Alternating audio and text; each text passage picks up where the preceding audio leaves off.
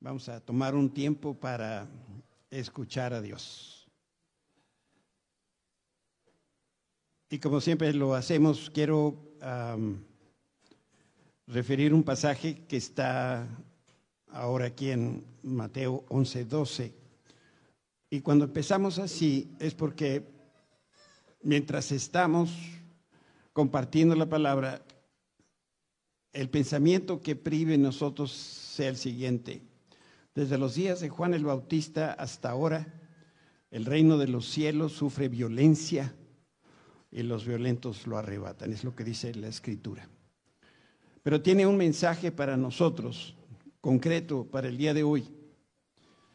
Y lo que el Señor nos dice es, yo soy Dios, la, la persona que exige y te impulsa. Y este año te impulso con fuerza a nuevas aventuras Estoy entusiasmado con lo que está por venir. Para este año tengo un territorio desconocido que quiero que explores. Mi reino no se beneficia ni avanza por las personas que fluctúan. Mi reino no avanza por las personas que permanecen sentadas, ni por aquellas que están distanciadas, ni por las que están de brazos cruzados y en la última fila. A lo largo de los años muchas veces has escuchado mi invitación a unirte a mí, a una aventura de fe, pero realmente no has experimentado lo que es explorar lo desconocido en mi compañía. Esta vez escucha la invitación. Te estoy llamando a una verdadera aventura de territorios nuevos que no has explorado. Ven a sentir la emoción de mi presencia manifiesta y déjala que empiece a correr por tus venas. No permitas que el miedo a lo desconocido te detenga. No permitas que el miedo a lo que pueda pasar o el miedo a equivocarte te haga dudar cuando estés por cruzar fronteras. Este año yo quiero que te acerques a mí y que lo hagas con audacia, con confianza. Graba en tu corazón que aunque sea un territorio desconocido para ti, yo lo conozco porque estuve ahí. Dios añada bendición a la palabra que hemos hoy leído.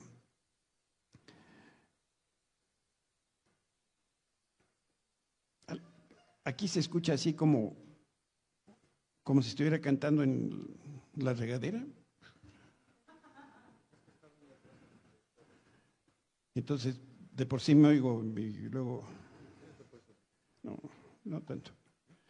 Está muy, muy, algo está chueco por aquí. Bueno. Si tú eres capaz de, de ver el mundo espiritual, te darás cuenta que existen muchos gigantes Goliaths. Estos gigantes están de pie y están dispuestos a controlar áreas que son fundamentales en nuestra vida. Buscan estorbar y bloquear el acceso. Quieren impedir que se cumpla el propósito que Dios trazó para cada uno de nosotros. Cuando leemos 1 Samuel 17, se hace evidente que la misión esencial que tienen los gigantes Goliaths siempre es la misma. Y lo que buscan es asumir o tomar el control, apropiarse el poder y robar lo que es propiedad de Dios, cosas que Dios nos ha dado a nosotros que somos su pueblo. Un Goliat es un gigante. Su poder viene no viene de Dios, sino que viene del destructor, viene de Satanás y representa una estructura demoníaca que es poderosa y amenazadora. Hemos estado hablando a través de varios domingos acerca de lo que es la lucha de David y Goliat.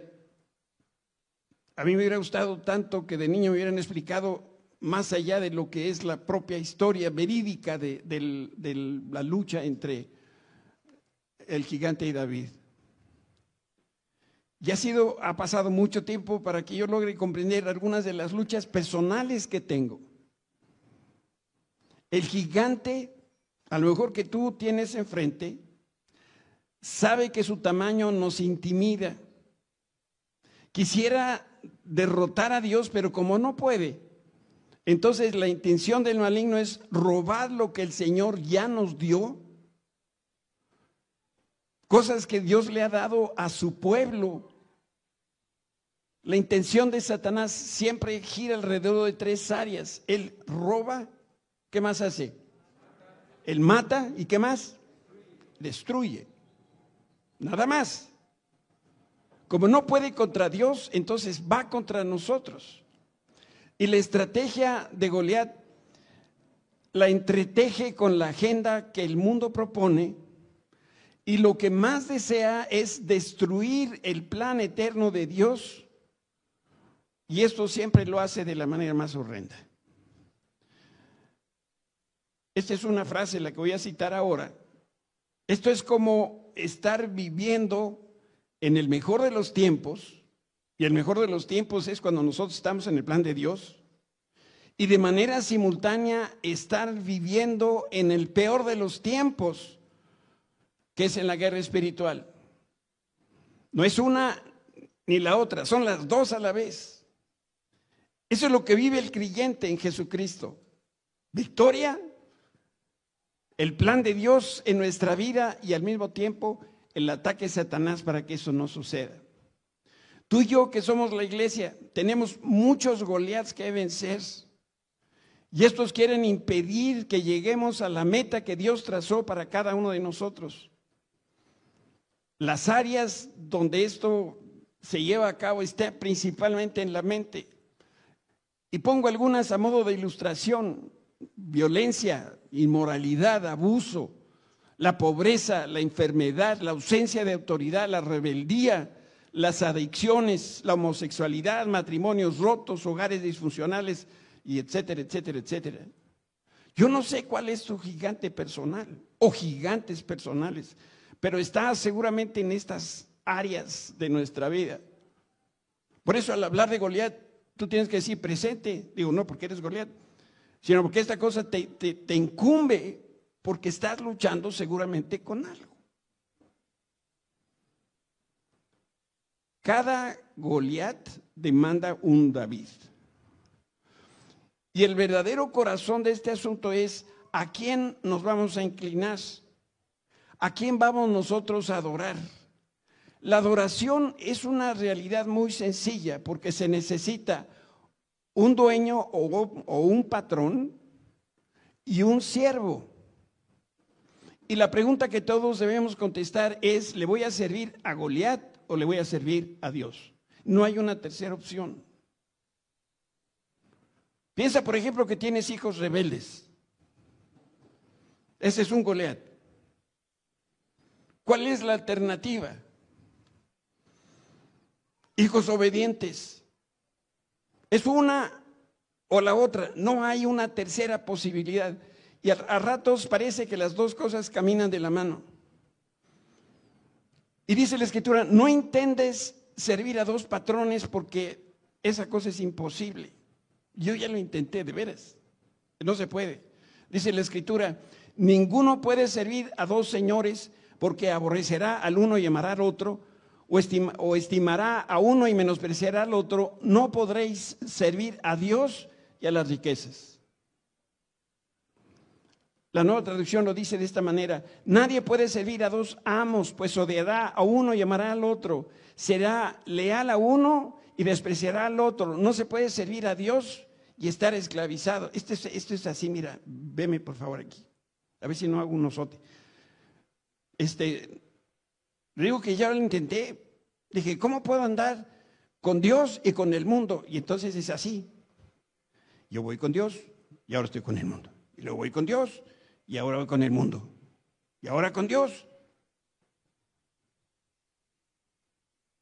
Y Dios dice, eh, eh, no se puede. O es conmigo, dice Biblia, o es contra mí. Esto es blanco o negro, no hay grises. Los chavos dicen, ¿y qué de malo tiene? Pues llegó la hora de que los padres les lleguen, pues sí, sí tiene mucho de malo. La cosa es así. Dios nos dice, No puedes seguir en esta dualidad tratando de servir, tratando de quedar bien de los dos lados. esta misma traducción, pero ahora del lenguaje actual, dice, ningún esclavo puede trabajar al mismo tiempo para dos amos, porque siempre obedecerá o amará a uno más que al otro. Del mismo modo, tampoco ustedes pueden servir al mismo tiempo a Dios y a las riquezas. Sabes, ni siquiera somos capaces de llevar dos agendas. Inténtalo. Haz, haz la prueba una semana. ¿Para qué la otra? No más. Y en una, ¿qué vas a hacer? Anotas. Y luego tienes que ir a la otra y anotar. Es que esta la voy a dejar en la casa y esta me la voy a llevar a la oficina. Al tercer día ya estás vuelto loco. La dejé aquí o lo puse acá. No se puede. Vivimos con una agenda. Servimos a un Dios.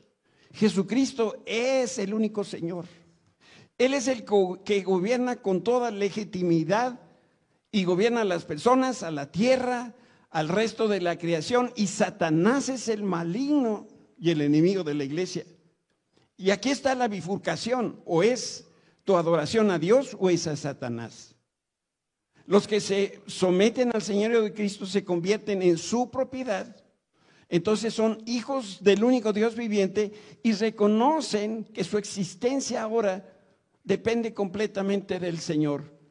Leemos de Lucas aquí en Hechos capítulo 17 cuando dice, pues en Él, Jesucristo, vivimos, nos movemos y existimos. Como dijeron algunos de sus propios eh, poetas, nosotros somos su descendencia. Todas las personas que creemos en Cristo sabemos que Él creó el cielo y la tierra Sabemos que Dios creó todas las cosas por medio de Jesucristo y sin Él nada de lo que hoy existe hubiera existido. Sabemos que Él es el origen y el originador de todo lo que existe y también sabemos que separados de Cristo no servimos para nada. Uno o lo otro. Los que creemos en Cristo, entonces nos inclinamos para adorar al Señor y a nadie más y después que hemos hecho la decisión por Cristo, nos levantamos en su fuerza para vencer a nuestro gigante. Esta es la clave. ¿Por qué muchos de nosotros estamos tan atorados en la vida? Porque seguimos campechaneando. Seguimos haciendo las cosas como que sí, como que no. Había una persona que trabajaba en casa de Susi cuando era, era soltero y él decía, este, que alguien le había preguntado si él era honesto y él contestó, honesto soy. Pero honesto, honesto, honesto, no. O sea, sí, ya tres honestos, no, ¿verdad? Con un honesto es suficiente. Dios dice, ¿eres honesto, sí o no? Y nosotros tenemos que poder responder, sí, Señor.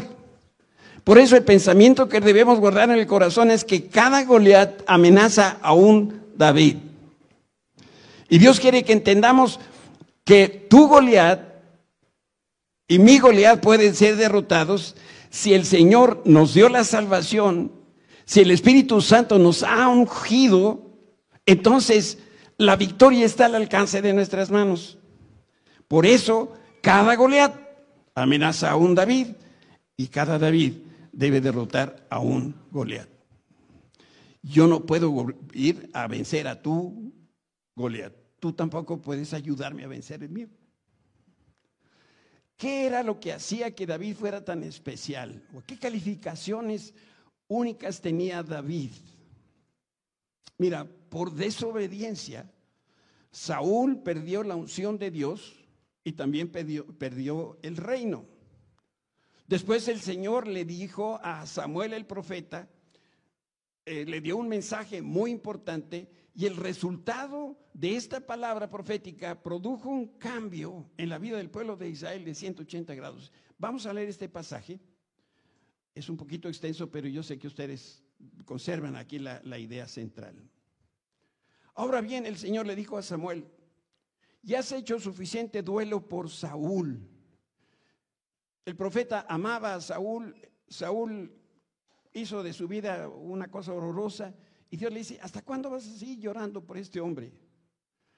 Y Dios le dice, lo he rechazado como rey de Israel, así que llena tu frasco con aceite de oliva y ve a Belén. Busca un hombre llamado Isaí que vive ahí, porque he elegido a uno de sus hijos para que sea mi rey. La reina Valera me gusta más que dice, me he provisto de rey. Pero Samuel le preguntó, ¿cómo puedo hacerlo? Si Saúl llega a enterarse, me matará. Lleva contigo una novilla, le contestó el Señor, y di que has venido para ofrecer un sacrificio al Señor. Invita a Isaí al sacrificio y te mostraré a cuál de sus hijos ungirás para mí. Así que Samuel hizo como el Señor le indicó. Cuando llegó a Belén, los ancianos del pueblo salieron a su encuentro temblando de miedo. ¿Qué pasa? Le preguntaron. Es que cada vez que se aparecía el profeta, es como que se aparece el pastor. ¿Verdad? Pero yo no me aparezco en tu casa, yo nomás tengo monitores de televisión, escondidos. Pero se acercaba el profeta y decían, híjole, como cuando te llamaban de la, de la, de la dirección. Yo también puedo escuchar así entre sueños, Gómez.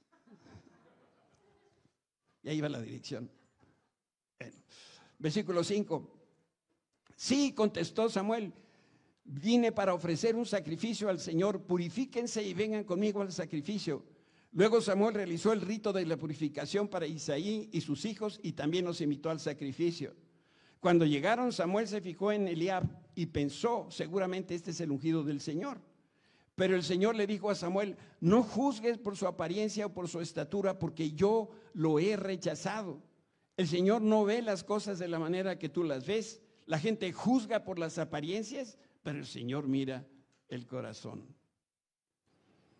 Hemos leído aquí que Dios le dio instrucciones específicas a Samuel. Debía ir a casa de Isaí y de entre sus hijos buscar al nuevo rey de Israel.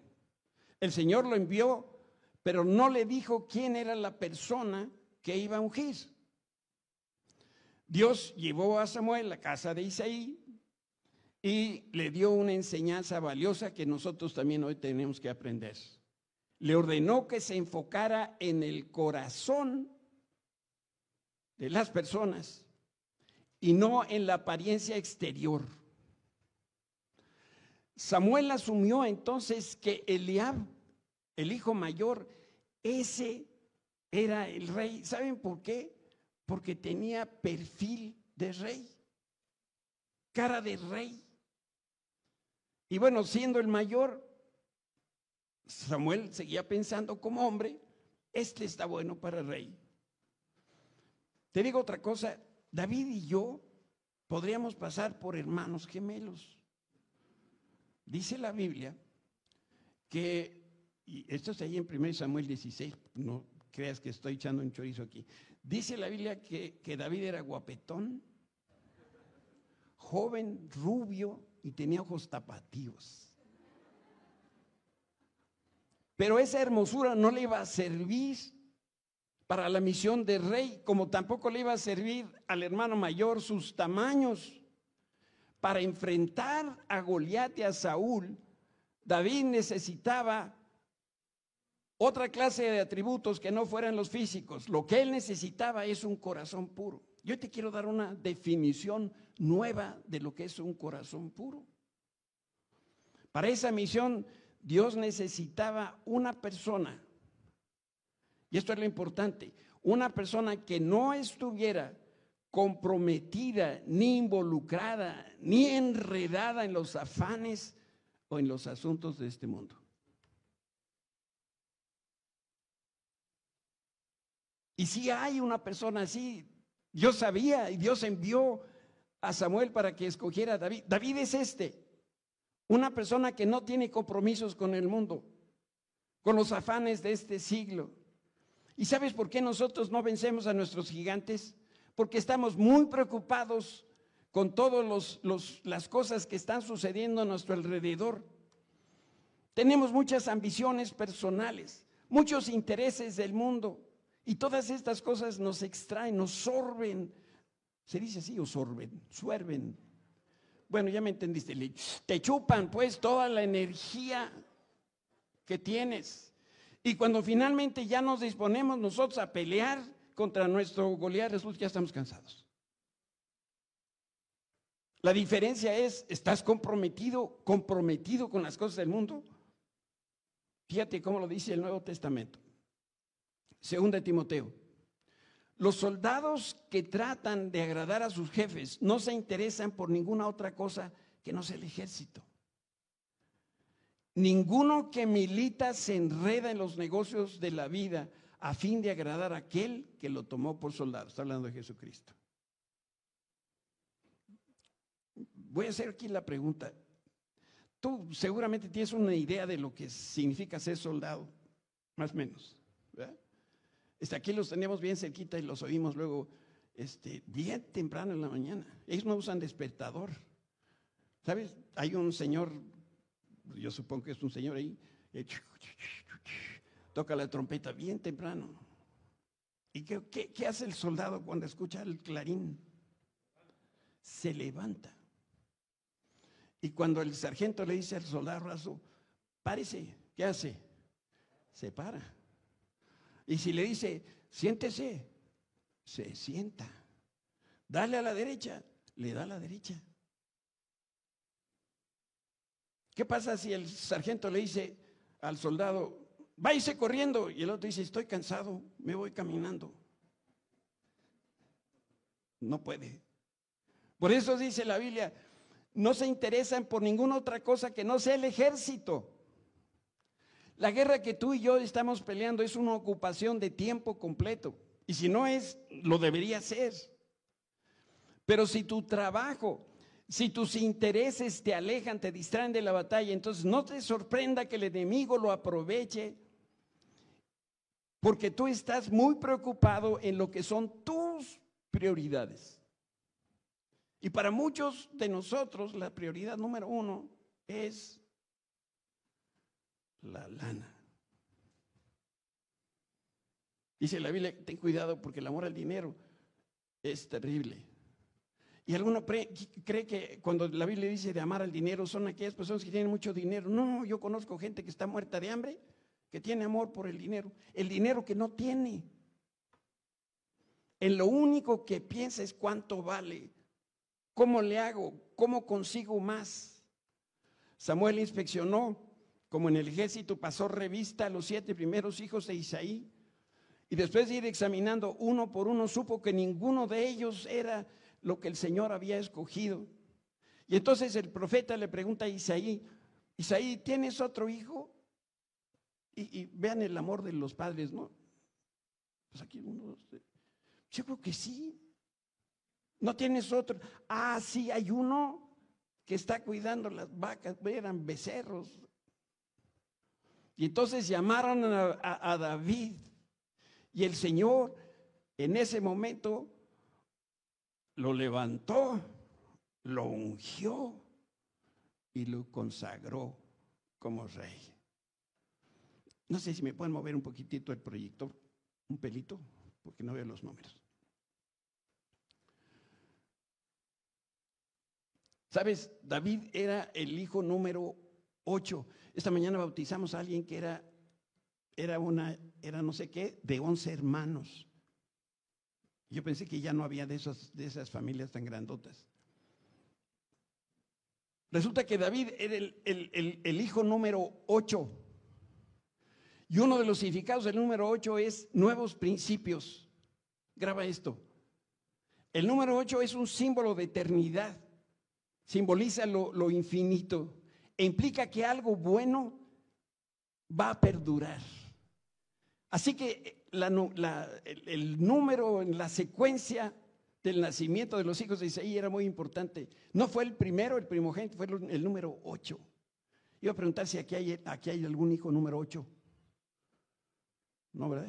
Ya somos, ah, sí, wow, qué bendición. Tantos hermanos. Con David, Dios dio un principio nuevo y también hizo un reino nuevo. Y para poder llevar a cabo sus planes, los propósitos del Señor, Él iba a necesitar una persona con un corazón puro, con un corazón nuevo, con un espíritu nuevo. Y este hombre tan especial entraría al campo de la guerra que tenía frente a, él y la iba a conquistar. También iba a gobernar sobre las cosas nuevas que Dios haría y lo que es todavía más importante es que David sería una sombra o un tipo del nuevo rey que vendría a la tierra a gobernar y ese es Jesucristo. Y el chico, David era un chico de 17 años o algo así, andaba cuidando las ovejas, totalmente desconociendo los planes de Dios hasta ese momento. Dice la escritura que al estar David de pie entre sus hermanos, Samuel tomó el frasco de aceite de oliva que había traído y ungió a David con el aceite. Y el Espíritu del Señor vino con gran poder sobre David a partir de ese día. A partir de ese día. Y luego Samuel regresó a Ramá. ¿Saben ustedes qué hizo David después que fue ungido como rey? ¿Saben qué hizo? Se regresó con las ovejas. Déjame decirte que el reino de Cristo no es temporal, es eterno. Y este reino se hace realidad en nosotros cuando dejamos nuestras prioridades, nuestros afanes, nuestras tareas y nos enfocamos en Él. Hoy el Señor está ungiendo a hombres y mujeres pero no los escoge por sus calificaciones o por sus cualidades externas, sino por el corazón que cada uno de nosotros tenemos.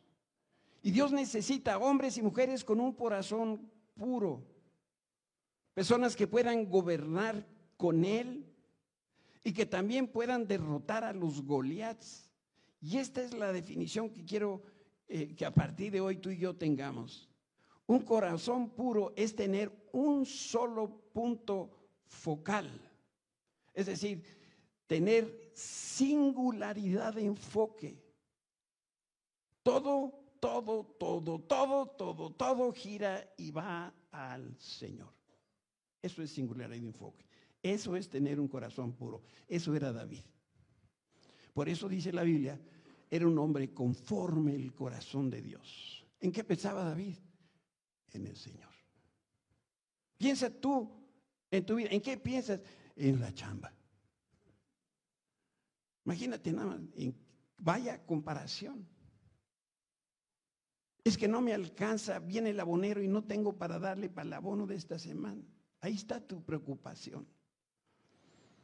Quiero decirte también que no hay Davides sin pecado. El, el David de la Biblia era un guerrero pero tenía muchos defectos. Pero aún en medio de su pecado, David era totalmente transparente delante del Señor. Y aquí nosotros podemos aprender lo siguiente. Cuando David pecaba, no fingía que todo estaba bien. Tampoco negaba que lo que había hecho mal lo había hecho él. Después de cometer una falta, David le pedía a Dios perdón y misericordia. Y esta es la diferencia de un hombre religioso de un hombre que tiene realmente un corazón puro, un corazón espiritual. Los guerreros de Dios que somos tú y yo nos tenemos que parecer a Jesucristo. Y quiero que comparando la figura de guerra de David, comparemos ahora a Jesús. El Padre Celestial envió a su Hijo a pelear la batalla de las batallas. Y ahí fue probado fue maltratado con crueldad, murió para quitar el pecado y darnos salvación. Pero en la cruz Jesús recibió un manto de poder, porque Él es nuestro rey guerrero. ¿Sabes? Jesús fue apartado en humildad, consagrado para una misión eterna. En todo momento Él obedeció al Padre, siguió todas sus instrucciones, peleó la batalla, pero no como el mundo la pelea. Combatió sin arrogancia ni orgullo. No hizo alarde de su fuerza física, ni siquiera de que Él es Dios. Luchó por amor. Lo hizo con bondad y autoridad que viene de un corazón santo. Sabes, la sociedad enseña que el camino de la grandeza empieza por exaltarnos a nosotros mismos, por promocionarnos. Con una actitud así, no se puede responder al llamado de Dios. Nunca debemos perder de vista que al único comandante en jefe es Jesucristo y ahí es donde nosotros militamos. Jesús se dio su vida por el reino de Dios y a nosotros nos corresponde seguir sus pasos y continuar la misión. Por eso tenemos que aprender a escuchar la voz de mando. Mientras peleamos con nuestros gigantes, no van a faltar los consejeros que van a dar sus mejores opiniones de lo que se tiene que hacer y de lo que no se tiene que hacer. Y es bien peligroso escuchar otras voces. El problema de, escuchar muchas voces, ¿sabes cuál es? Que no sabremos cómo discernir Discernir significa separar. Cuando yo pienso en, David, en esta escena eh, en el valle de Ela contra Goliat, yo lo imagino caminando para, para eh, tener esta contienda con Goliat, pero lo iba haciendo con los oídos cerrados. Él estaba consciente que no contaba con el respaldo de nadie, ni del rey, ni de los soldados, ni de ningún otro ciudadano de Israel. Incluso sus propios hermanos se burlaron de él, de sus intentos por conquistar a Goliat. Yo me imagino que David marchaba por el centro del campo de guerra sin escuchar absolutamente nada. Y a sus espaldas estaría todas esas voces de Israel diciéndole, no vayas, este, está muy grande, ya lleva 40 días diciendo estas cosas, te va a ir de mal, mejor vete de ahí. Y conforme se iba acercando a donde estaba Goliat, empezaba a escuchar las voces de los filisteos que le echaban porras a Goliat. Dice, tú puedes, Goliat, está chaparro, no trae armas, te lo vas a echar rapidito. ¿Qué hubieras hecho tú? ¿Y qué hubiera pasado si David escuchaba las voces de desánimo de Saúl, de sus hermanos y todos los soldados israelitas y filisteos? ¿Qué hubiera pasado con Josué y Caleb? Si ellos hubieran creído lo mismo que los otros hombres que cruzaron con ellos, que comparados con el enemigo no eran otra cosa más que insignificantes grillos. ¿Qué sucede cuando nosotros creemos el diagnóstico del médico o creemos la demanda de divorcio que llegó o creemos la advertencia que somos alguien que sigue en el recorte de personal? Los guerreros de Cristo no debemos escuchar ninguna otra cosa que no venga de Dios. Si escuchamos y vemos con nuestros sentidos naturales, la inseguridad y el temor se van a apoderar de nosotros y no vamos a servir para el propósito que el Señor nos envía, que es la victoria en la batalla los guerreros de Cristo, no deben permitir que el enemigo los intimide con mentiras y con amenaza. Los guerreros de Cristo tienen un espíritu diferente. No significa que no vemos los gigantes ni los obstáculos. Sí los vemos, pero estamos convencidos que mayor es el que está con nosotros, el Espíritu Santo, que el que está en el mundo. Los guerreros de Cristo saltan cualquier obstáculo.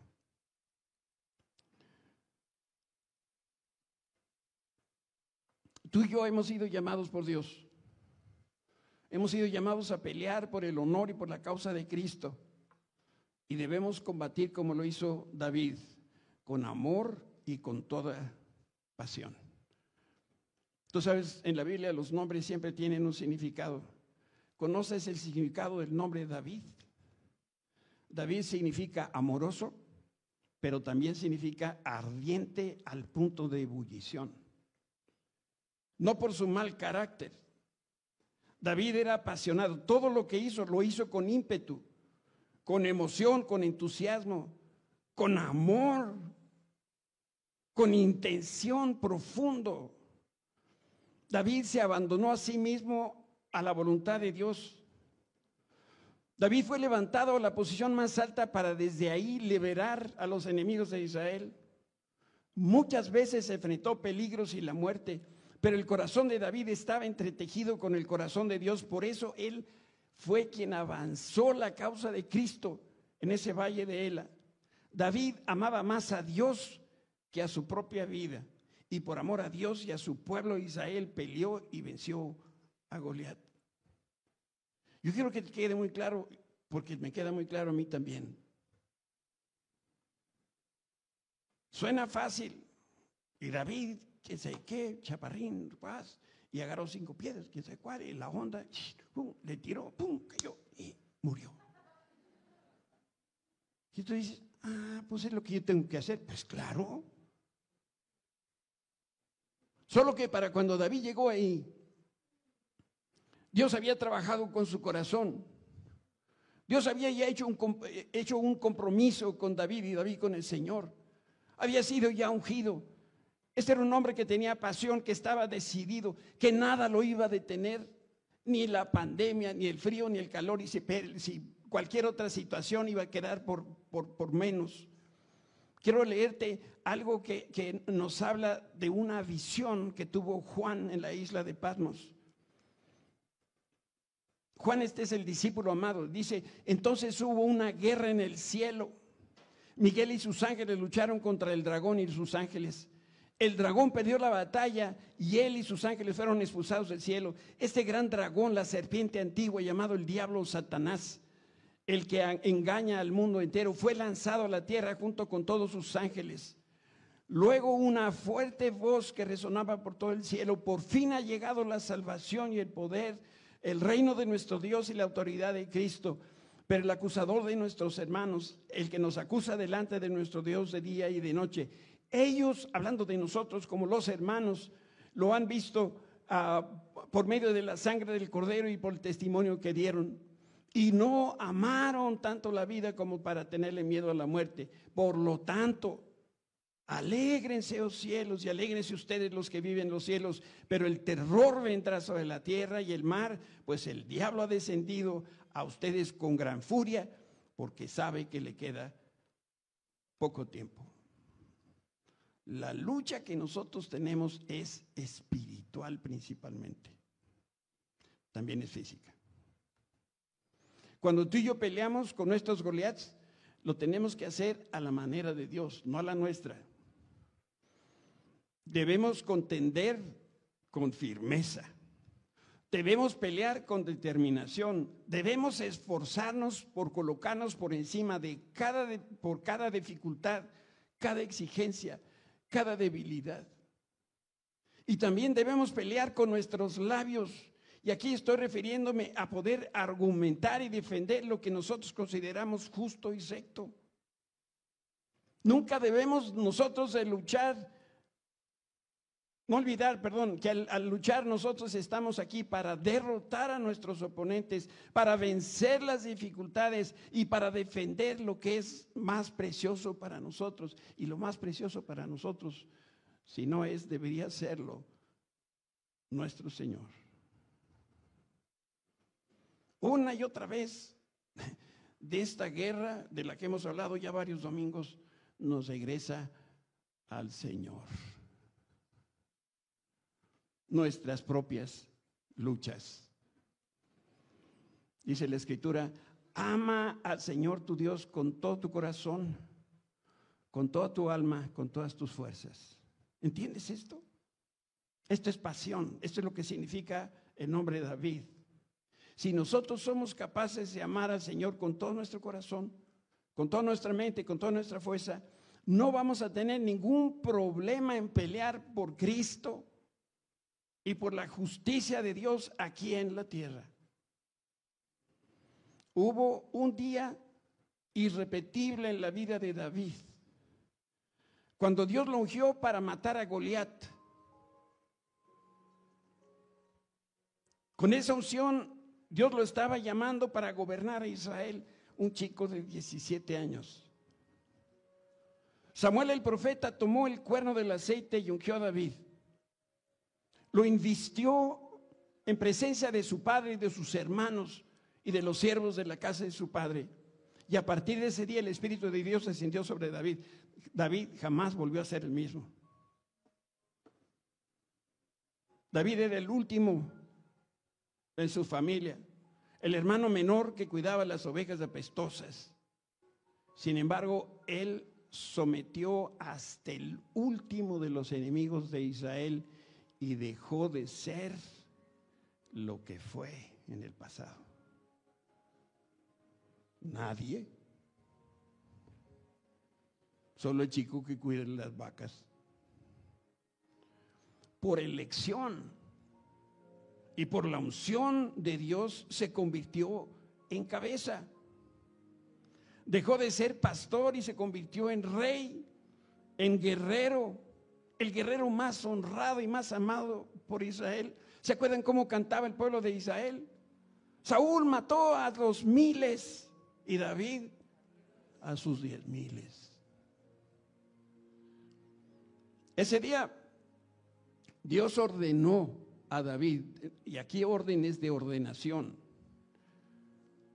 ¿Se han visto todavía en Inglaterra, por allá, que hay ordenaciones y de pronto este, la reina le da una investidura especial a una persona y entonces, este, si, si, si Fanta viviera allá en el Reino Unido y Chabelita tuviera simpatía por ti, entonces te llamaría y entonces te diría, señor Fanta, pase usted por aquí. Y todos ahí en el palacio de Buckingham, o sepa dónde viva, pero allá. Y entonces dice, señor Fanta, venga usted por aquí. Y entonces la reina desenfunda, no, allá trae la, la espada por aquí. Y entonces le dice, ínquese. Y Fanta se hinca. Y entonces le dice, señor Fanta, a partir de hoy, le, le da en la cabeza y luego en los dos hombros, no serás más Fanta, y ahora va a ser Sir Fanta.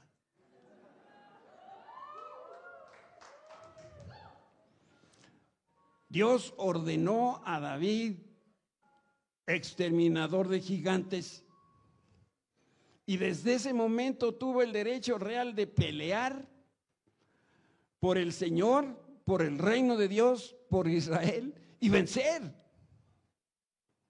No tiene ningún chiste pelear si no viene la victoria, como tampoco tiene ningún chiste ni ir a trabajar si no ganas buen dinero. ¿No es cierto? Un solo acto portentoso de Dios le dio el conocimiento, la capacidad y la autoridad que David necesitaba. Y entonces David derrotó a Goliat porque David se dio a sí mismo a Dios. El día que Samuel ungió a David con aceite fue el último día que tuvo el derecho de hacer lo que se le daba la gana. Y justo ese día justo ese día vino un cambio. Porque ese día David encontró el destino de Dios para su vida. Te digo en cuatro líneas, cinco líneas, el destino de David. Nació para cuidar ovejas. Nació para ser guerrero. Nació para ser rey. Y nació para darle apellido a Jesús el Mesías. E igual que David, tú y yo también fuimos ungidos por el Señor.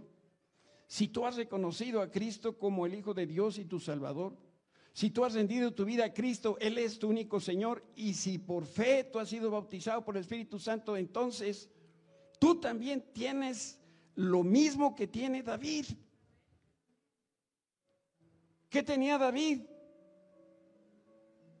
Antes del toque de Dios, ¿qué tenía? Nada.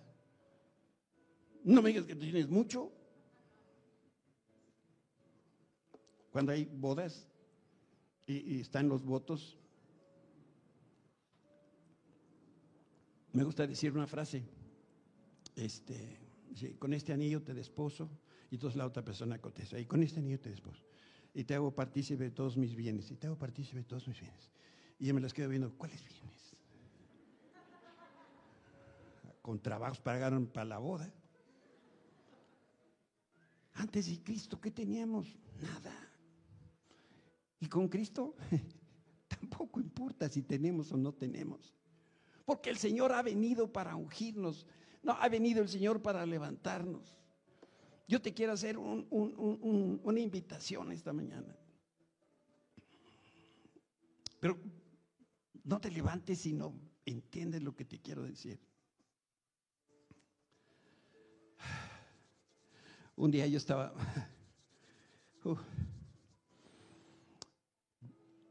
Dios ha tratado conmigo. Era peor de lo que soy ahora. Y un día el Señor habló a mi corazón y me dijo algo muy duro. Me dice, ¿sabes de Pedro? ¿Conoces a Pedro? Le dije, sí, Señor, sí lo conozco. No tengo este diálogo que estoy platicando, pero ahorita voy a decirte lo que Dios me dijo. Sí, Señor, sí conozco a Pedro. Pues Pedro llegó un momento en su vida en donde Pedro dejó de hacer lo que él quería. Y el Señor Jesús le dijo, hasta ahora Pedro, tú has hecho lo que tú quieres. Has ido donde tú, tú has querido, pero a partir de ahora te van a llevar de la mano y te van a decir lo que tienes que hacer. Y yo le dije, Señor, ¿y eso qué tiene que ver conmigo? Eso, que se está acercando el día en donde ya no vas a hacer lo que tú quieres, sino vas a hacer lo que yo quiero. David aceptó a los 17 años, algo que yo fui entendiendo muchos años, muchos años después, que cuando el Señor te llama, como nos está llamando a cada uno de nosotros, a pelear por nuestros gigantes y decimos, sí Señor, yo le entro, entonces tienes que renunciar a las cosas como tú las venías haciendo. Porque a partir de hoy, Dios te va a empezar a llevar por donde Él te quiere llevar. No has ganado tus Goliaths porque lo quieres hacer a tu manera. Y tu manera, tú ya probaste que no sirve para nada. No has logrado aquellas cosas que tú te proponías hacer. ¿Sabes por qué? Porque lo quieres hacer con tus fuerzas.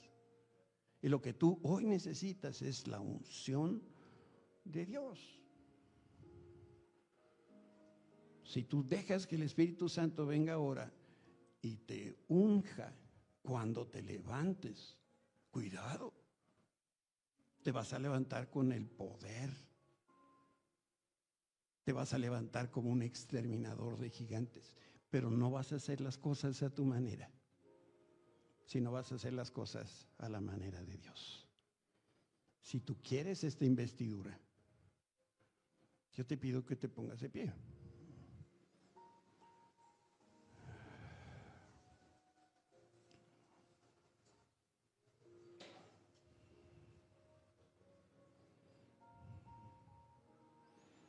Lo que el Señor quiere oír de ti, de tus labios, es, Señor, yo renuncio.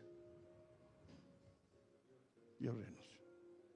Hasta que llegue. De aquí en adelante yo no sé ni qué sigue, pero no es importante que yo sepa, porque tú me llevas. Cierra tus ojos para que no te distraigas. Ah, Señor, qué clara es tu palabra, qué sencillo es todo lo que tú nos dices. Y Señor, te pido perdón por encontrar en mí un corazón testarudo.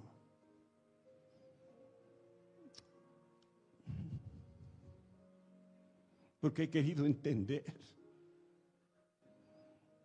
en vez de creer. Porque lo he intentado con mis fuerzas y no en las tuyas. Pero por eso no gano mis batallas. Pero hoy, Señor, tu Espíritu Santo ha estado en medio de nosotros y se ha paseado entre nosotros y ha estado tocando corazones y en esta hora está ungiendo con poder que viene de lo alto a cada persona que está dispuesta a renunciar a su orgullo, a su conocimiento, a su experiencia, a sus costumbres, a sus prioridades para reconocerte a ti, Señor, como la suficiente prioridad en nuestras vidas. Señor, danos a cada uno de nosotros un corazón puro, con una singularidad de enfoque solamente en ti, Señor. Llénanos de tal manera de tu presencia que no deseemos ninguna otra cosa más que estar en tu presencia, en Cristo Jesús. Amén. Amén. Dios habla tu vida.